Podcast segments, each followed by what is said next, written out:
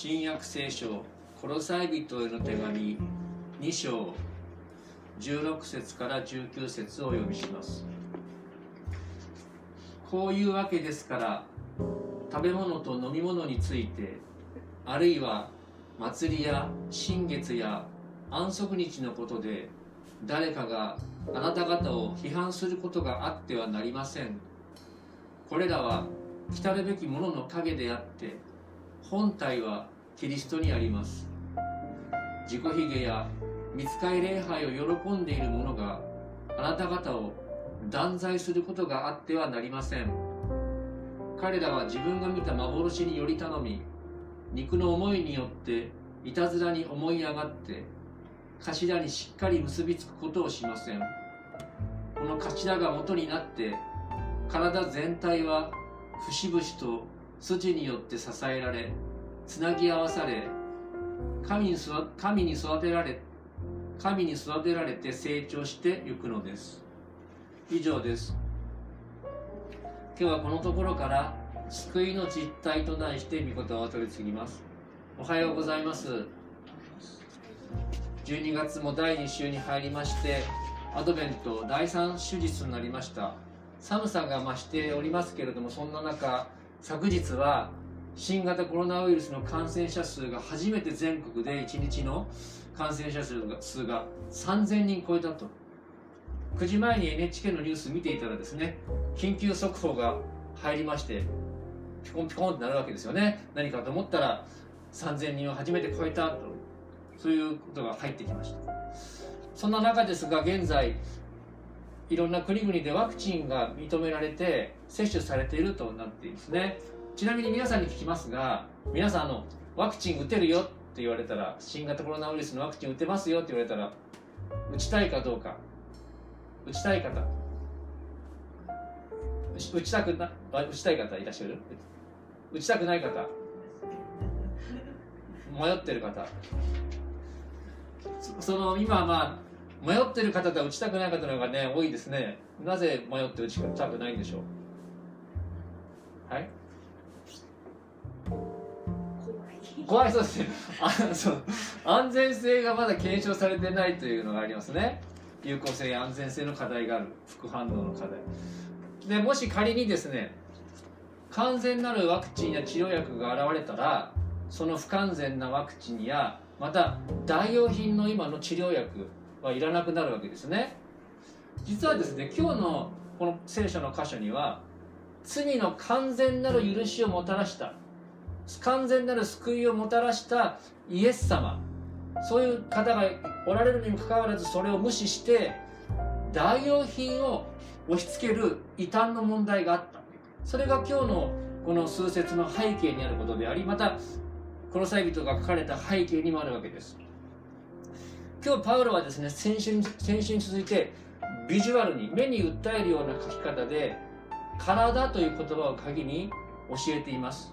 その3点をですね1つ目は体のない影。2つ目は頭のない体。3つ目は頭を持った健全な体というその3つから今日共に学んでいきたいと思います。まあ復習になりますけど殺さい人というの殺さいというのはこの地中海があるエペソのですね内陸。エペソの内陸のですねこの辺り15060キロのところの町の教会です。まず最初ですが体のない影というそういう問題です。パウロは今日の御言葉の冒頭でこう述べています。前にも掲示しましたが失礼しました。前後して申し訳ないんですがなぜパウロがこういうことを教えるかというとこの御言葉が背景にあります。読んでみますね。この際一章9節。どうかあなた方があらゆる霊的な知恵と理解力によって神の御心に関する真の知識に満たされますように。と惑わしが多い中本当の知識神様の御心に関する正しい理解を深めてください。そういうことがあって今日の御言葉も書かれています。そんな中でパウロは冒頭こう書いていました。2章1617もう一回読んでいますね。こういうわけですから食べ物と飲み物についてあるいは祭りや新月や安息日のことで誰かがあなた方を批判することがあってはなりません。これらは来るべきものの影であって本体はキリストにあります。これが最初の御言葉です。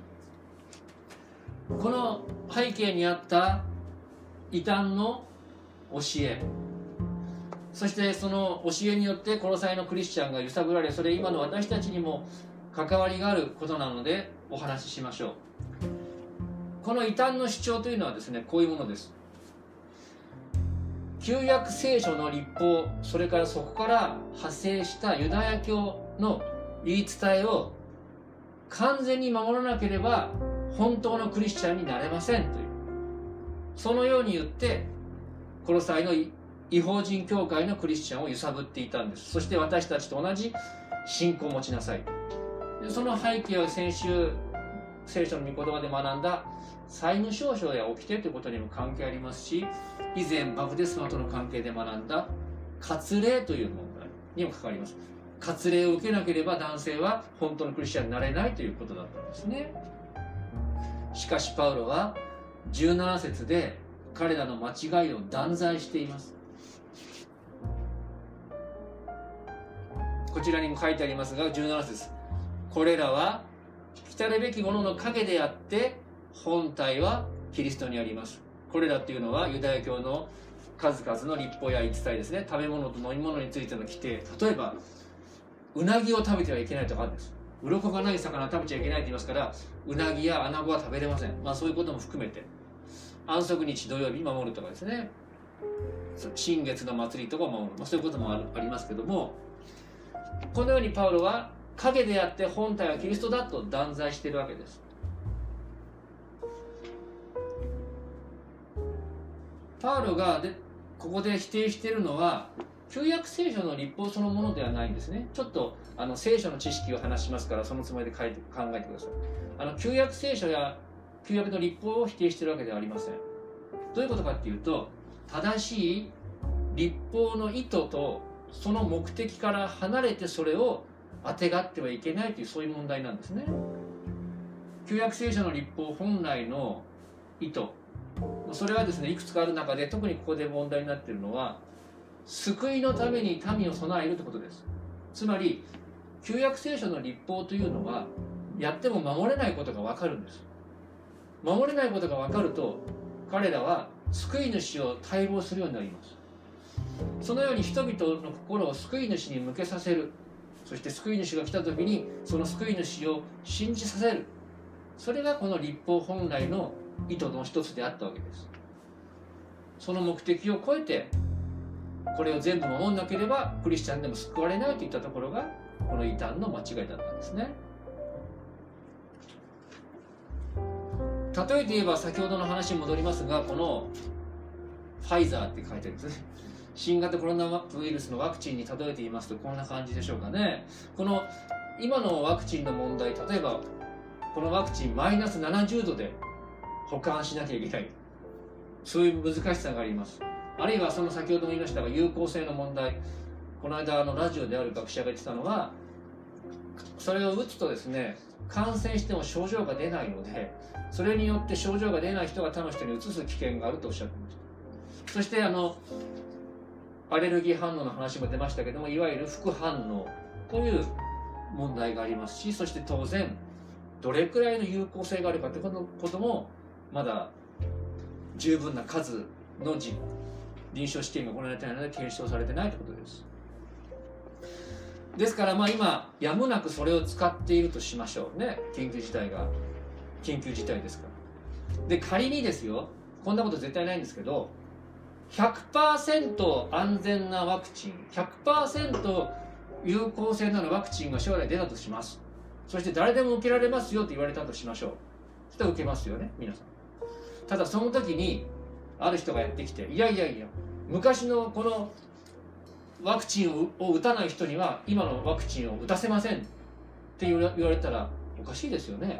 不完全なワクチンを打たないとこの完全なワクチンを打ってはいけませんっていうそういうおかしさがありますけれどもこのような理不尽な主張にパウロが問題としている当時の異端のおかしさというか問題があったわけです。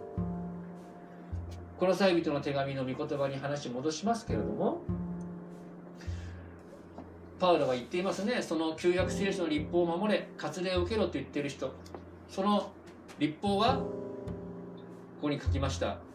それらはこれらは来るべきものの影であって本体はキリストにあります。と言ってる。影を追っても虚しいですよ。本体のキリストを知っていれば十分ですよ。だから彼らに裁かれる必要はないんですよ。とパウロは私たちにも殺されの人々にも語っているんですね。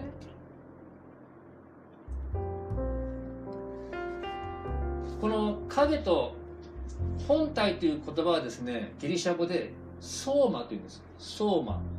ソーマというのはギリシャ語ではいわゆる体です。ボディ。だから直訳するとこれらの立法は影であって体はイエス様にキリストにあるって言ってるんです体は。つまりですね皆さんちょっと考えてください。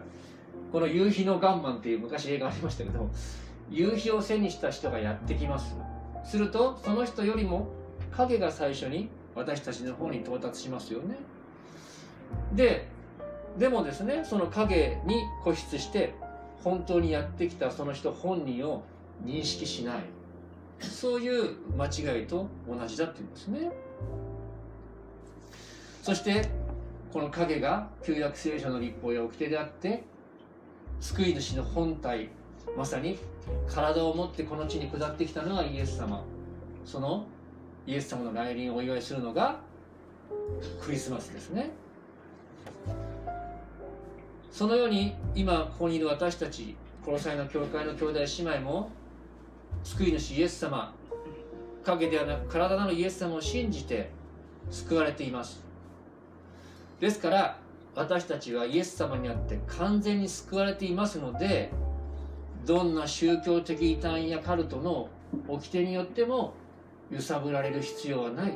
そのように心に留めていきましょう。聖書には別の箇所にこういう約束もあります。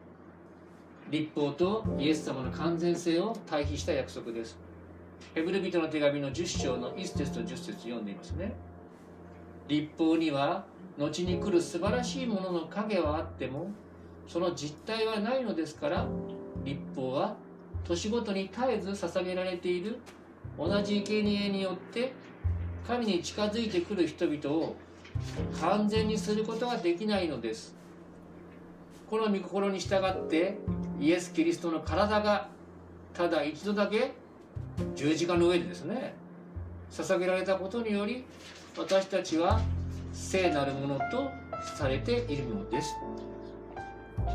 ですから皆さんイエス様を私は信じているので罪をやめられない天国行くまで罪の戦いがあるけれども聖なるものとされているんだそう信じたりそう宣言することができるんです。ぜひこの御言葉も覚えておいてください。次2番目ですね。頭のない体ということをパウロは話してパウロは異端のもう一つの過ちを指摘してこう述べています。2章の1819節。この異端の特徴のもう一つは自己卑下や見つかり礼拝を喜んでいる者。そのものがあなた方を断罪することがあってはなりません。彼らは自分が見た幻により頼み肉の思いによっていたずらに思い上がって頭にしっかり結びつくことをしません。この際2の1819こう続けていきますどんな背景がここにあるか。何を根拠に一旦それを主張するか。実はですねクリスマス物語にもありますが何がメッセージを伝えました？クリスマス物語に。マリアや羊飼いにメッセージ伝えたのは？見つかりですね。天使ガブリエル。とかそこいうそういうような聖書の信仰があったんです。それで旧約聖書の立法も見つかりが伝えたと信じられていました。そういう聖書の箇所もあります。だからそこから逸脱して誤った信仰が生まれたんです。どんな信仰か。そういうことも相まってですねある学者はこのパウロの指摘の背景にこういう教理があったってですねちょっと前に書き出してみました。この自己卑下というのはですね禁欲主義です。極度の断食や禁欲主義を実行すべきであると主張したと。彼らは天使を礼拝していたかもしくは天使のように礼拝すべきであると考えていたんですね。そういう天使っていうのは神の御言葉を取り継ぐからだ。そういう根拠があったようです。そしてそれとかそれと関連してまた霊的な幻を見たことがあったり見ることができると主張していた。そしてそれらの実績によって自分が霊的に高い地位にある存在だと主張している。そしてその経緯によって人々を支配しまたあたかも同じステージに上がるように人々を指導する。こういう今でも起こり得りそうなですね背景こういう教えに立っていたそうです。当然皆さんも何か思いつくかもしれませんが今の時代でも霊の世界の幻とかあるいは苦行を強調して人々を支配するそういう宗教がありますね。そんなことに対してパウロはこう警告します。その偽物の刑によって偽物の刑によって断罪されることを避け避けなさい。それらは霊的なものではなくて肉の思い罪に支配された人間の思いつきに過ぎない虚しいプライド。そういう人間のプライドに基づいた虚しいものだから相手にするなパウロは言ってるんですね。そのように反対に彼らをパウロは断罪しています。そのようなことを反対すると同時にそれらに反対し私たちを励ます言葉を別の聖書の箇所にも見出すことができます。イエス様の愛弟子の一人のヨハネ。そのヨハネが手紙の中でこう書いています。前に前にも掲示しました。ヨハネの手紙第2の9節。誰でも行き過ぎをしてキリストの教えのうちにとどまらない者はさっきの言ったような立法ですね。神を持っていません。その教えのうちにとどまっている者は道地を道地をも御子も持っています。私たちがキリストの教えイエス様を救い主として信じるその教えにとどまっているならば父なる神様も御子イエス様も持っている。そうヨハネは約束しています。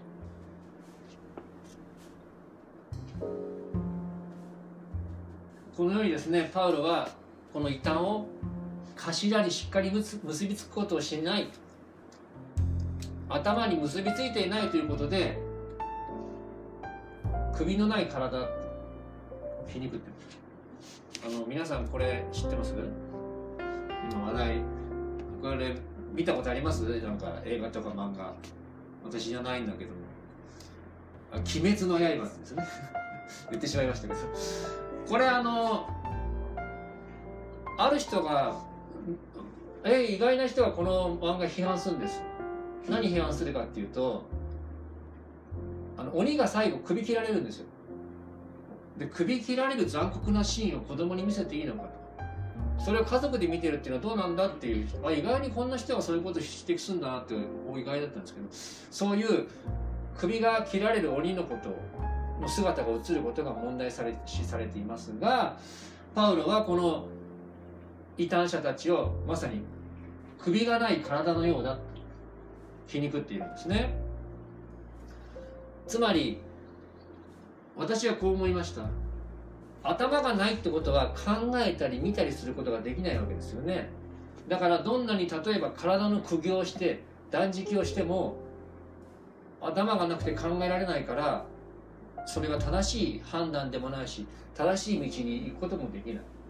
そしてもし彼らが霊的なものを見たと主張したとしても頭がないわけですから正しく判断できませんのでそのような神秘的な現象というのはその真意本当か嘘かを判断することができないまがいものだ。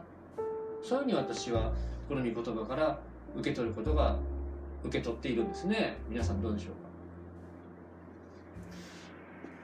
うか？何はともあれパウロが指摘しますように苦行苦行やですね。神秘体験をもとに権威を振りかざして私たちを支配するような人が現れてもそのような人々に私たちは断罪される必要がないんです。首がない鬼のようなもので私たちは本体であるイエス様をしっかり信じている救われていると断言することができるわけですね。また先週見た御言葉を振り返っていただきたいんですが2章15節そういう悪しき霊の権威をも武装解除して勝利のパレードに探し物にした。そういう御言葉もよりどころとできるでしょう。最後健全な教えを見ていきましょう。体を持った健全な失礼しました。頭を持った健全な体についてパウロは言っています。つまり頭なるキリストに結びつくってことをパウロは言っているんですねパウロは締めくくりの御言葉でこう述べていますこの頭が元になって体全体は節々と筋によって支えられつなぎ合わされ 神に育てられて成長していくのです。この際2の19頭がない体はバラバラになってしまうということを実は指摘しながらパウロはこのように私たちへの励ましの御言葉イエス様の真理をよく語っているんですね。この御言葉の意味をまとめるとこうです。私たちは頭であるキリストにつながっている健全な体である。さらに言えばこの御言葉はキリストの体である教会とキリストの関係を示唆していますしそのキリストと結びついている私たちとの関係そして私たち同士の関係を体という言葉を通して示唆しているんですね。どういうことか。この筋と筋節々と筋。これは関節とかですね。体が結び合っていることを表しています。体のそれぞれの部位。つまりこういう感じの絵ですね。解剖学解剖学的に言うと。私たちそれぞれクリスチャンはまずそれぞれが頭であるイエス様と結びついています。と同時に私たちそれぞれは体の部位のようにお互いが結び合って連携し合っているということなんですね。これを有機的な結合と言います。ちょっとその現代の科学や解剖学的な正確さを書くんで書きますがパウロが言おうとしていることは頭と体の各部位がそれぞれ結びついています。そして各部位同士が結びついています。そのような時に栄養が体全体に行き巡って体全体が成長しますって言ってるんですね。で同じように私たちもクリスチャンそれぞれは体の各部位ですけどもそれぞれクリスチャンが頭なるキリストに結びついていてお互いが結びついてるがゆえにそれぞれがキリストにあって神から栄養を受けて成長しているし私たちが集まっている体と一つの体としての教会も神様から栄養を受けて教会としても一つの体としても成長していきます。そうパウロは述べているんですね。実は私たち一人一人教会に来たりイエス様と結びついていますが互いの存在が必要なんですね。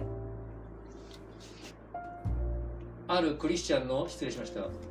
学者がこう述べています。皆さんのレジュメにも書きましたけれどもある神学者がこう言うんですね。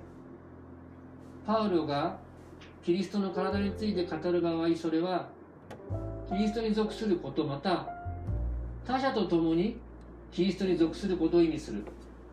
他者を考慮に入れない個人の経験は共同体全体をバランスの欠けた不健康な体とするっていうんですね。他者と共にイエス様に属していることを意味するし他の人を考慮に入れない。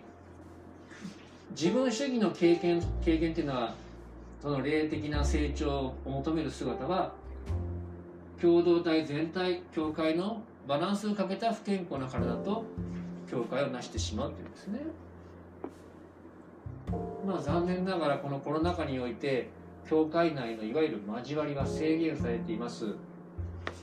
例えば毎年クリスマス礼拝の後には食事会をしてお互いに知り合ったり親睦を深める会を持ちますが今年はそれはできません。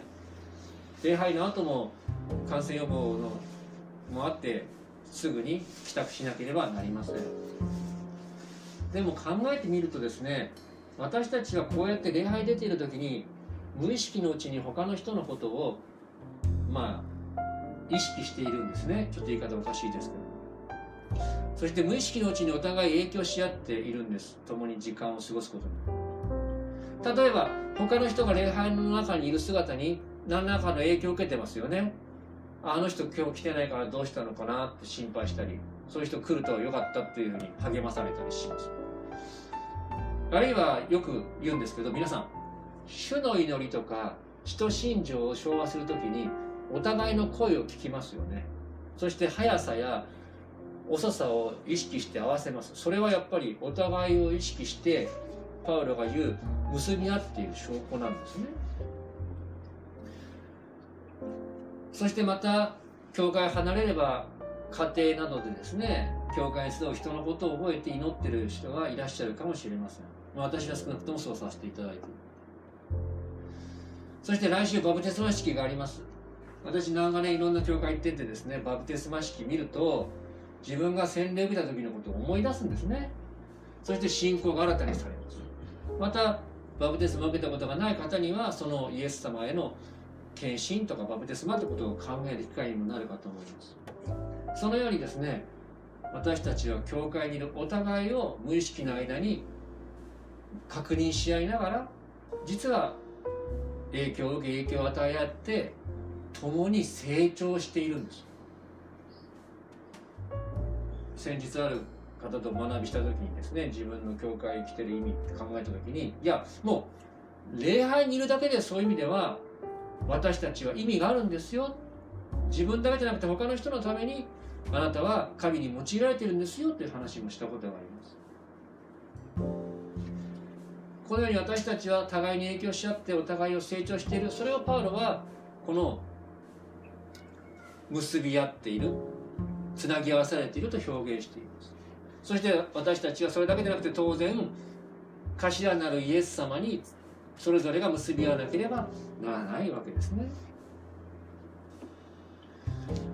そして体全体が結び合いながら成長していくように私たち一人一人も成長し体全体が成長します。ね皆さんも分かってると思いますけど右手でご飯食べるから右手だけが大きくなるってことないですよね。右手でご飯食べたら体全体が大きくなるようにとにかく体の各部位全部が一つの体として一緒に成長するように教会も私たちそれぞれが共に成長して教会自体が一つの体として成長していくわけです。そして食べ物を外から取り入れて外から日光を浴びるように私たちはそのまさに命の源を神様ご自身からこの外から取り入れていく。そのような有機体信仰の有機体であるということなんですね。私たちはそのような中で養われているのでパウロは異端を恐れずに何があっても大丈夫だ互いに結び合い神に養われているから大丈夫だと。励ましているように私は思うわけです。このようなパウロの御言葉の励ましを胸に抱きながら互いに結び合いまた互いに成長していくお互いでありたいと思います。最後にもう一度パウロの言う御言葉の約束を読んで終わりにしましょう。この頭が元になって体全体は節々と筋によって支えられつなぎ合わされ神に育てられて成長していくのです。この際2章19節。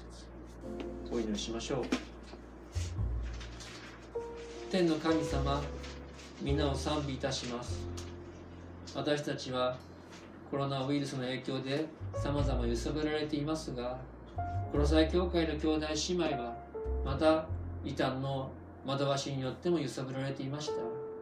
時代が超えても様々な不安があるのが私たちでございます。